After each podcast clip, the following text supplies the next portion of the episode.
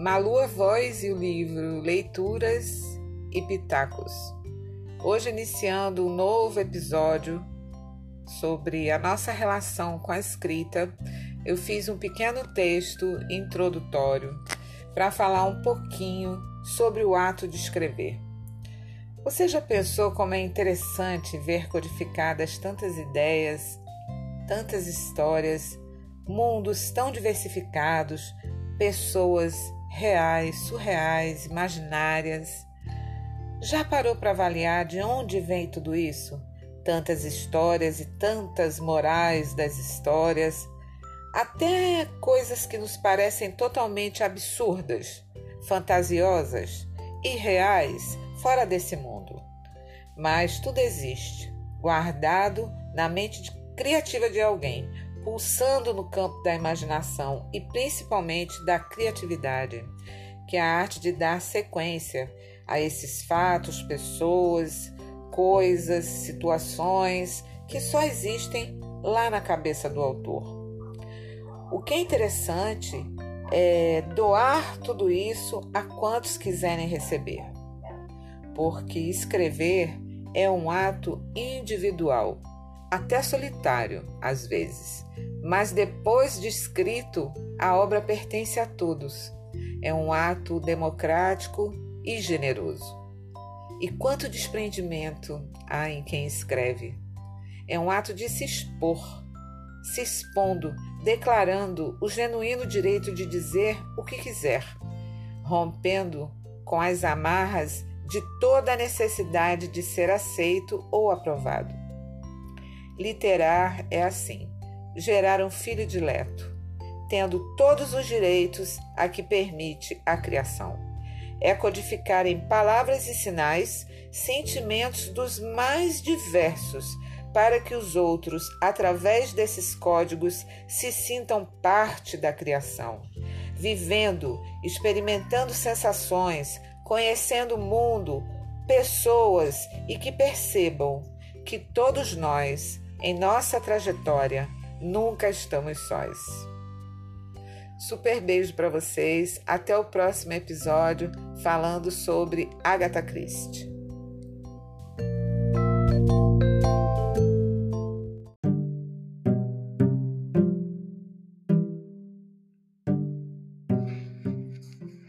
Malu a Voz e o Livro Leituras e Pitacos.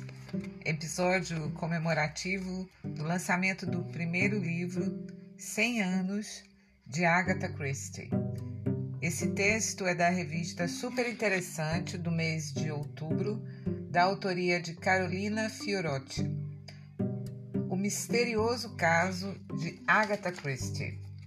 Era 4 de dezembro de 1926 o dia nasceu sob o peso do ar gelado e úmido do inverno inglês.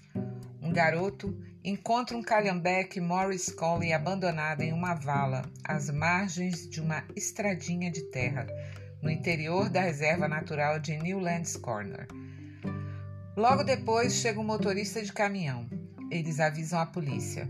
Nos bancos do veículo havia uma carteira de habilitação vencida e algumas roupas femininas. A 700 metros do local fica um lago chamado Silent Pool, em português, piscina silenciosa. De início, todos pensaram que a motorista havia se afogado ali na madrugada anterior. A vítima era Agatha Christie, 36, e ela havia acabado de se tornar uma personagem de seus próprios livros. Naquele ano, a escritora perdeu a mãe e seu marido o coronel Archibald Christie pediu o divórcio porque havia se apaixonado por outra mulher. Consternada, às 21 horas e 45 minutos da noite de 3 de dezembro, Agatha subiu no carro e desapareceu. De Archibald guardou o sobrenome, com o qual assinou toda a sua obra. Dez dias depois, a polícia encontrou a desaparecida no tradicional Hotel Hidro, a 300 quilômetros de Newlands Corner. É a mesma distância que separa a capital paulista de Paraty, no Rio de Janeiro. Mas Agatha teve lapsos de memória, não se lembrava de ter embarcado em dois trens para percorrê-la. Ela estava hospedada como Teresa Neal, sobrenome da mulher pela qual o ex-marido a largou. Nesse meio tempo, tabloides e repórteres carniceiros acompanharam a investigação de perto e espalharam todo tipo de boato. Acusaram Agatha de armar o desaparecimento para se vingar de Archibald ou para propagandear seu primeiro hit, o assassinato, o assassinato de Roger Ackroyd. Já que ela, embora famosa, ainda não era uma celebridade, mas se tornaria logo depois a autora mais traduzida da história, na frente de Verne e Shakespeare, que ficam em segundo e terceiro.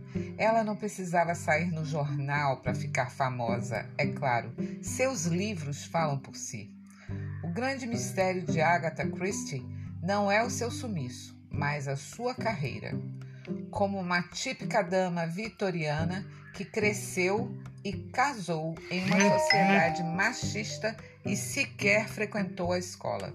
Pôde cultivar seu talento inigualável e construir os quebra-cabeças literários mais influentes de todos os tempos. A dama Agatha Mary Clarissa Miller nasceu em uma família abastada no sul da Inglaterra em 15 de setembro de 1890. Virginiana, só podia ser. Apesar de seus irmãos mais velhos, Mad e Monty Miller, terem frequentado a escola, a mãe preferiu que a caçula se mantivesse longe das salas de aula. Não que Agatha não fosse uma criança promissora.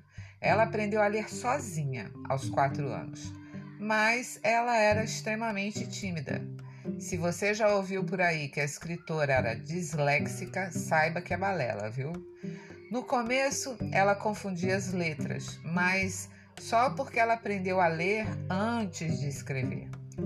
Aos 11 anos, Agatha compôs o poema Os Bondes de Ealing, que falava sobre a chegada do transporte público no bairro de sua avó.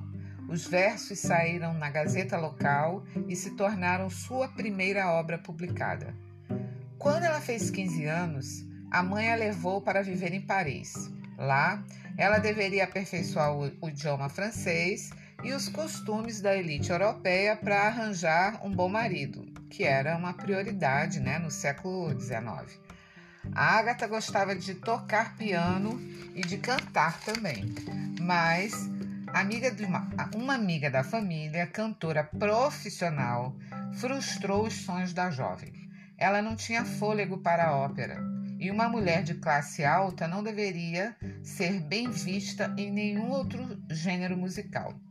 Restou então o piano, instrumento ao qual dedicava sete horas diárias.